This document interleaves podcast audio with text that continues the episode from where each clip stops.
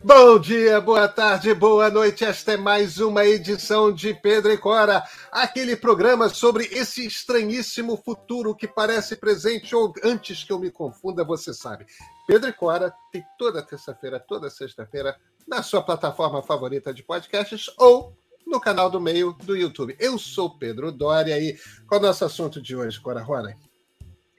Nós vamos falar hoje daquele medo que todos nós tínhamos da inteligência artificial, dos robôs, daqueles mistérios da computação que um dia estariam dominando a humanidade.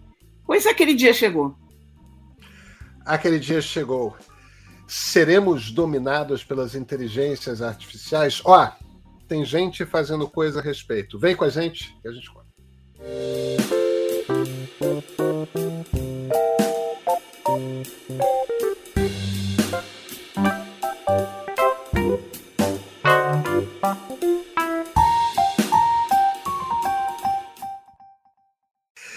Cora Roney, temos novidades no mundo dos algoritmos de inteligência artificial? Tem político querendo se meter nisso? É isso? É bom? É, sim e sim. vamos analisar essa história. Na verdade, o, em Nova York, o, o estado de Nova York, quer auditorias na, nos algoritmos de inteligência artificial usados pelos empregadores para contratar ou promover funcionários. A questão sendo que os algoritmos, como a gente sabe, não são inteiramente confiáveis, né? Eles têm um viés nem sempre escolhido pelos pelos programadores o algoritmo pode se portar de formas inconvenientes, digamos, e, e volta e meia um algoritmo de inteligência artificial pode criar problemas muito sérios na vida de uma pessoa.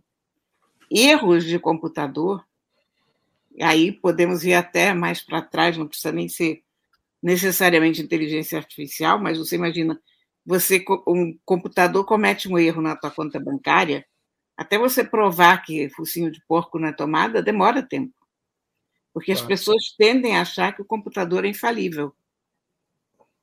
E o que, o, que o, os legisladores têm observado, não só nos Estados Unidos, mas na Europa também, é que a inteligência artificial, às vezes, pode ser muito preconceituosa e muito nociva. Tem um viés racista, tem um viés machista. Uh, e é muito complicado lidar com isso, porque por onde você começa, uh,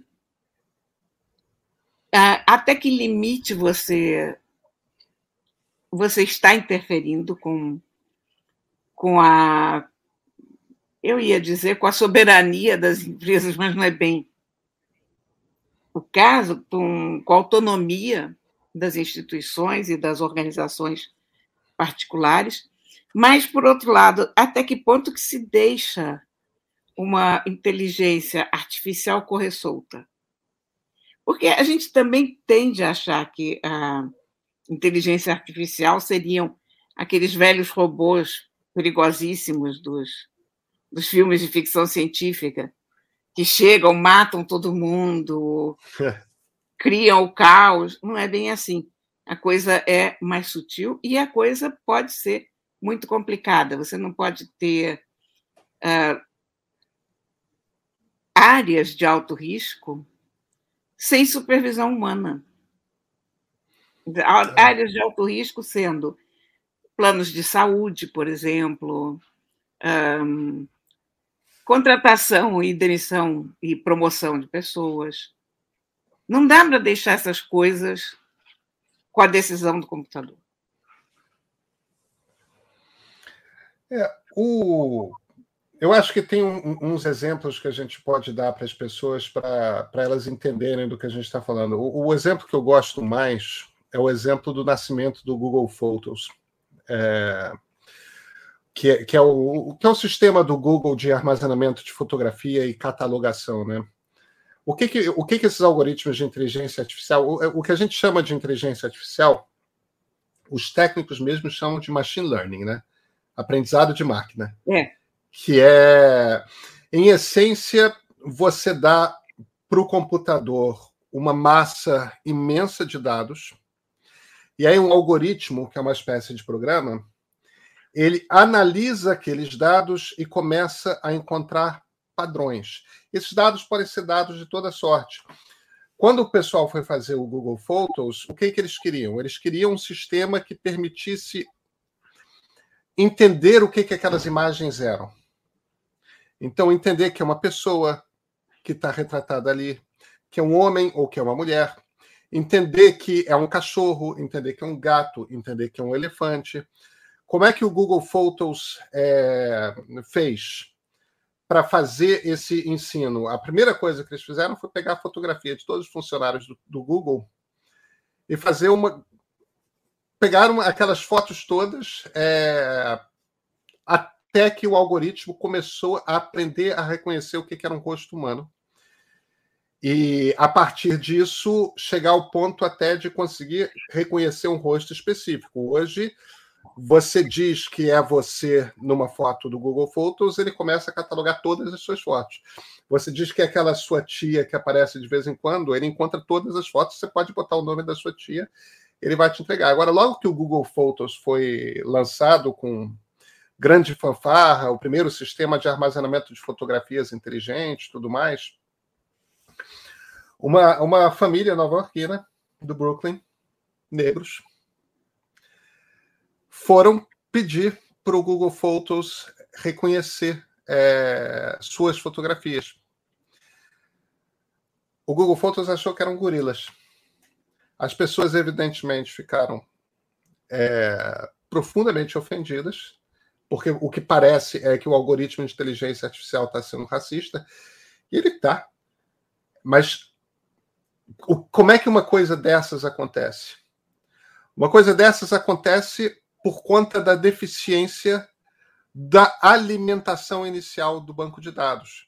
Quando o Google pegou as imagens dos seus funcionários para fazer uma análise, tinham pessoas caucasianas, tinham pessoas do centro-sul asiático, né? indianas, paquistanesas, tinha muitas pessoas orientais, chinesas, japonesas, coreanas, porque esse é o público que trabalha no Google tinha uma quantidade muito pequena de pessoas negras. O que tinha muito, graças ao, o, o, o, ao sistema de, de, de, de, ao banco de dados de animais que eles tinham juntado, eram, por exemplo, gorilas. Então, a coisa mais próxima que o algoritmo encontrou do rosto daquelas pessoas que eram negras eram gorilas por conta da deficiência com que você alimentou o algoritmo inicial. É claro que o Google pediu desculpas, foi um problemaço de imagem. É, até você explicar que a empresa não era necessariamente racista, mas o problema está no, na diversidade do, das pessoas que trabalham na empresa e tudo mais, é, é, você entende o escândalo. Agora, a gente está falando de um sistema para arquivar é, fotografias. Imagina se a gente está falando de um, de um sistema de inteligência artificial que decide se você vai ter um empréstimo ou não. Ou se a é, gente está falando. Exatamente isso. Pois é. Se você está falando de um sistema de inteligência artificial que ajuda o departamento de RH de uma empresa a definir se você é uma pessoa que deve ser contratada ou não. Você não sabe que dados alimentaram. De repente, você nasceu numa determinada vizinhança na sua cidade, e naquela vizinhança tem um nível de criminalidade muito grande. E quando você avalia quem são os funcionários que mais se dão bem numa determinada companhia, tem uma quantidade muito pequena de pessoas que vêm daquela vizinhança. E você não sabe porque você jogou simplesmente os dados de todo mundo que trabalha na companhia lá dentro para o algoritmo aprender que tipo de gente a companhia quer, ele vai ficar procurando gente parecida. E você, de repente, pode jogar fora uma pessoa que era formidável, mas que o algoritmo com os dados dos quais ele dispunha, o algoritmo faz uma avaliação errada. É nos dados que nós humanos, nos dados que, com que usamos para alimentar esses algoritmos, que nós humanos introjetamos no algoritmo preconceitos. Pois é, e de repente, quando você tem um sistema tomando decisões sem a supervisão humana, esses preconceitos são tornam-se imexíveis. É. Quer é. dizer, toda essa, essa intervenção política nesse momento é em função disso, é da perpetuação de preconceitos e deformações mesmo do sistema que vão se replicando e replicando ad eterno. É engraçado que na Europa, uma das instituições a levantar essa bandeira é a Aliança Evangélica Europeia. É um, um conjunto de poderosíssimo, imagina, trabalha em 30 países e tem não sei quantas igrejas. São os evangélicos europeus. E eles deram o alerta: olha, isso, isso aí está perigoso. Não são a única organização europeia. A União Europeia trabalha com diversas outras instituições, mas é curioso que tenha vindo dessa associação, porque eles acreditam que toda a inteligência artificial com o potencial de causar danos a seres humanos deve ser reconsiderada, reestudada. Em alguns casos, eventualmente é. abolidas. Quer dizer, há, é. há casos em que está se discutindo na Europa se o reconhecimento facial instantâneo não deve ser banido imediatamente. É, é uma coisa, é, é complicado mesmo, né? É, são, é. são decisões difíceis de tomar. Uma das dificuldades que a gente tem com o aprendizado de máquina é o seguinte: você fornece os dados e o algoritmo chega a uma determinada conclusão. Agora, aquilo é ilegível, né? A gente não sabe por que, que uma, o algoritmo chegou a uma determinada conclusão. A gente só sabe que ele chegou.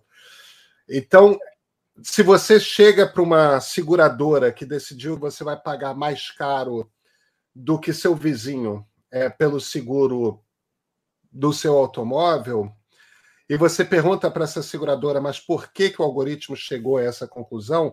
A seguradora não tem como responder. Então, uma das possibilidades de você de você fazer uma regulação é exigir que você tenha o direito de ter o seu caso revisto por um ser humano. É, o, o que é uma possibilidade, evidentemente, né? Mas como é que você tem certeza que a pessoa de fato reviu o seu caso, né? É... E, e, isso mexe profundamente com a, com a vida das pessoas. A questão do reconhecimento facial é que, por um lado, você favorece o, o, o surgimento de um estado policial, né? É. Você pode ser localizado, como tem câmera de segurança e tudo quanto é canto, se você interliga esse troço numa rede, um procurador, um juiz pode decidir, eu quero saber onde estava a Cora Rona em tal dia, tal hora, e, e, e, essa resposta vai aparecer. Mas vem cá, como assim? É, eu não quero estar tá sendo espiado. Isso é literalmente o Big Brother, né? Do, do romance do George Orwell, não o programa de televisão. Olha, agora, por outro lado, Cora, nós já por temos, outro lado, né? Cora, é, não, agora, por outro lado, em, em, grandes eventos, né? um Réveillon de Copacabana, uma final de futebol, uma coisa assim. A gente não tem problema com terrorismo no Brasil, mas a Europa tem, os Estados Unidos tem. Sim.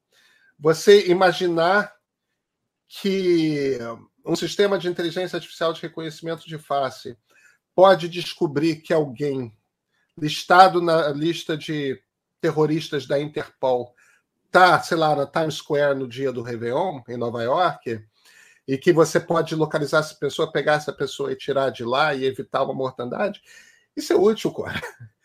Pois é, é mas, mas aí é que está. É que essa questão é tão delicada que as pessoas estão se questionando se essa segurança, se o aumento da segurança compensa a perda da liberdade. É, e, não, do, não, é trivial. Até, não, e até certo ponto, a questão dos direitos humanos, porque, digamos, uma pessoa que está planejando, vou levar isso a um absurdo, tá? A pessoa que manifesta que quer matar a humanidade e tal, pode ser presa antes de ter cometido, cometido alguma crime. coisa? É, quando, dizer, quando eu falo de um terrorista é, é conhecido, eu estou falando de um terrorista conhecido, né? Eu não estou é, falando de alguém que ainda não cometeu. É, é, uma. Nós vamos, cada vez mais, nós vamos ter que nos deparar com, com esse tipo de questão ética que não existia antigamente. Porque, por outro é. lado, a gente vai esperar a pessoa cometer um crime, a gente vai chegar no filme, lembra? Sim, Minority Report. Exatamente. Nós vamos chegar no ponto em que a pessoa pensar em assassinato vai isolar ela da, é. da comunidade, vai botar ela no canto. O que, é em sendo provavelmente mais vítima do que perpetrador, eu acho bom.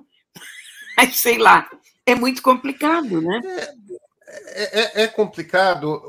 A única convicção que eu tenho a respeito disso, Clara, é a seguinte: é, essas decisões não podem pertencer às empresas de tecnologia. E hoje elas pertencem às empresas de tecnologia que fazem dinheiro com isso.